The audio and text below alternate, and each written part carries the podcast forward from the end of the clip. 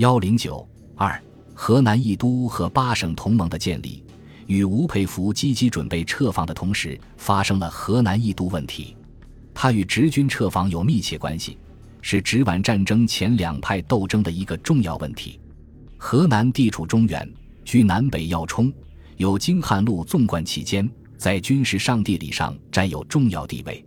河南督军兼省长赵悌，一八七一年至一九三三年，自州人，河南汝阳人，北洋武备学堂毕业，清末隶属于义军，官至总兵。民国成立后，曾任河南护军使，因镇压白狼起义有功。一九一四年被袁世凯封为红威将军，督理河南军务。袁死后，任河南督军兼省长。赵悌虽属北洋派。但不是安福系人，对直皖两系采取中立态度，对于段派控制的北京政府的命令也不愿积极执行。段祺瑞、徐树铮嫌恨在心，早有去赵之意。还在一九一九年七八月间，段派为了排斥直系，就密谋策划河南易都。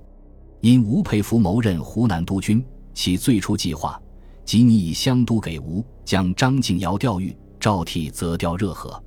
此节做到后，再设法进一步谋取直督曹锟、鄂都王占元、赣都陈光远、苏都李纯，使南北要区密布心腹，以立志西南，再割天下。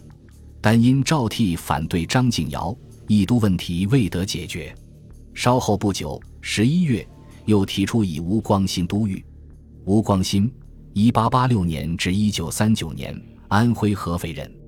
为段祺瑞的七弟，皖系军人中的主要人物之一，他早就想谋得一个督军的位置，占有地盘。一九一七年八月六日，段政府于任命傅良佐督相的同时，派吴光新为长江上游总司令兼四川查办使，让他率兵两混成旅游越州入川。段原想以川军为驱逐滇前军的先锋，而用北洋军队在后面监视，然后以吴光新督川。不久，段祺瑞对湘用兵失败，傅良佐从长沙逃走。熊克武的川军也乘吴光新不备，把到达重庆的北军包围缴械。吴趁船逃走，重庆为熊克武所占领。段对川省方面的计划归于失败，吴的川都也就随之落空。一九一九年十一月间，晋云鹏阻隔，吴光新为裁兵使回京见晋。晋为了想取得安福系对其阻隔的支持，便向吴表示愿以陆军总长让出，请他担任。吴说他志愿不在中央，如外地一省督军之任尚可尽力，并指明想当河南督军。晋卫表示同意，说赵替有兵三万余人，恐难收束。吴答称他自己有部下一万余人，可以全行携带前往。至豫军各将领，犹可以设法疏通。吴一面向晋表白心意，一面即极力与段祺瑞、徐树铮商议谋取豫都。赵悌闻讯后大起恐慌，即派其弟赵杰进京运动。赵杰到京后，花了二十万元贿赂段祺瑞及其部下，段氏答应暂不更动，但以裁兵为交换条件。故河南都军属于一月以内即全力从事裁兵。不料裁兵刚刚就绪，尚未编定。段祺瑞又提出撤换赵悌。二月十三日，晚派一些重要人物在段寨开会，决定任命吴光新为河南督军，安福国会众议院秘书长王印川为河南省长。随后，吴光新以平定河南匪患为名，率兵到信阳，大有走马上任之势。吴还密谋与南阳镇守使吴庆同等河南内部的反赵军采取联合行动。与此同时，徐树铮南下到济南，与边防军第二师师长马良密议，决定如赵悌反抗，则由马良带兵入河南，援吴攻赵。随后，徐又到蚌埠，与皖都倪嗣冲会商，牵制苏都李纯，为吴光新后盾。段祺瑞之所以重视河南地盘，迫不及待地想义都，是因为当时吴佩孚在衡州正积极准备撤防，河南是直军撤防北返必由之路。由吴光新接替赵悌任河南督军，就能成功的阻止北反之军通过，同时可以打破曹锟与长江三都的联络，使之首尾不能相接。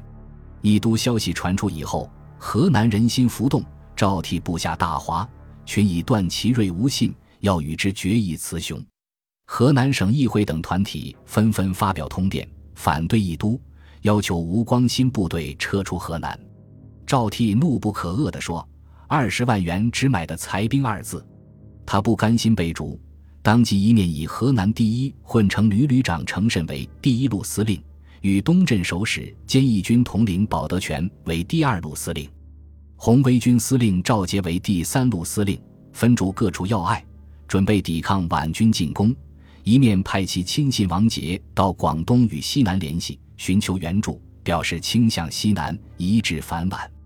二月十四日，赵替给岑春轩的密电说：“时局纠纷已达极点，飞速解决，难救危亡。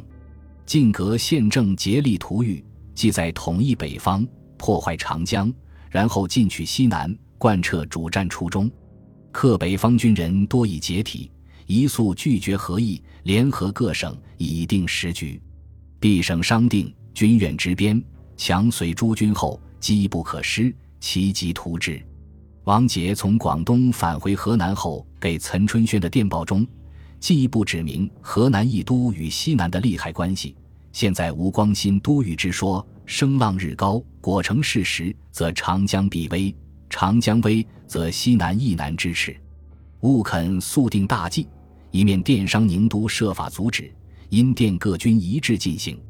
段祺瑞提出河南易都，以吴代赵，是想切断吴佩孚的归路，破坏直系的兵士连锁。他这一着关系到直系的兴亡盛衰。当时舆论就指出，豫省为直皖两系生死存亡之关键，为两系必争之点，无论如何不肯轻易放手。因此。除了赵替进行抵制和反抗外，直系各省督军也一致表示反对。曹锟、李纯、王占元、陈光远都发电阻止。二月下旬，曹锟给靳云鹏的电报说：“许赵用吴，北洋解体，万不可办。”吴佩孚更是怒火中烧，对段派进行了较前更加猛烈的抨击。二月二十三日，他在一则通电中言辞节制说。夫将立非一家之私产，政权非一系之营业。安抚跳梁，正刚节扭，雄凶极恶，罄竹难书，稍有血气，咸不欲共戴一天。而乃长恶不圈，诡欲百出，直自全国调堂之秋，前为未止私人之计，只知扩张党势，不顾牵动大局。如果一意孤行，势必酿成大乱。吴光新既为长江上游总司令。何又得陇望蜀？四子野心勃勃，不夺不厌，万取千取，法纪荡然，排除异己，人人自危。政府比年来举措设施，无一不违反民意。全国所痛绝者，则保障之；全国所赞许者，则排挤之。顺我者昌，逆我者亡。举满清所不敢为，项城所不肯为，而政府悍然为之。曾以私武立威，全教满清，项城为何如？全国之大，能否尽为一家所盘踞？疆里之多，能否尽为一党所居其？兆民之众，能否尽为一人所鞭笞？他要求徐世昌和靳云鹏勿为安抚所利用，力斥吴光新军队仍回援防，以米战货，并宣誓绝不轻易赵都。为了防止段派的阴谋实现。吴佩孚派代表赴河南与赵体接洽，商议共同对付皖系办法，同时加速撤防的进程，决心以实力援赵。吴还与西南互通声气，希望采取一致态度。二月二十三日和二十四日，吴佩孚连续给岑春轩发出密电说：“中央决定以吴都御，虽各方反对，悍然不顾，即牵动大局，亦所不惜，发表命令。”即在目前，除由毕处通电全国力争，并派专员赴豫与赵接洽应付外，并悉我公密电转达豫都，主其抗拒误交，必军立即撤防，以实力援助，绝不令其倒及鲁两都之故者也。他要求岑联合西南各军全体，警告中央，以破阴谋而度后患。吴佩孚还介绍赵替参加了救国同盟军。与西南连为一体。河南一都如果成功，不为与直系以沉重打击，而且显然对西南也是不利的。西南军阀从保存地盘和向外扩张的切身利害考虑，自然是支持赵倜和直系反对皖系，不同意义都的。况且他们还同吴佩孚签有同盟密约的关系。西南渴望乱中取胜，从北洋内部直皖两派的厮杀中坐收渔人之利，发展自己的力量。二月二十七日，岑春宣至西南军阀首领陆荣廷、谭浩明、唐继尧、刘显世。熊克武、谭延闿的密电中，把这意图说得最为明白。段派阴谋夺玉，皆以控制长江，情势已逼。子玉、吴佩孚义愤慷慨，既决以实力援助。若能回军武汉，而中原发生巨变，则北部内乱，是与西南已绝好发展之机。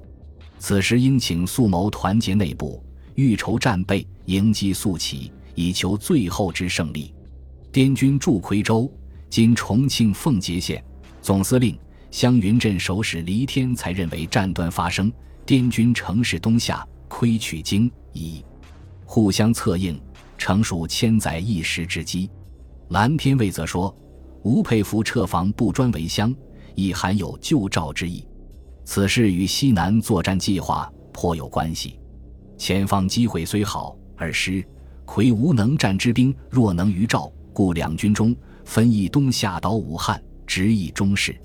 且武汉谋响应者甚多，一经联络，胜券可操也。本集播放完毕，感谢您的收听，喜欢请订阅加关注，主页有更多精彩内容。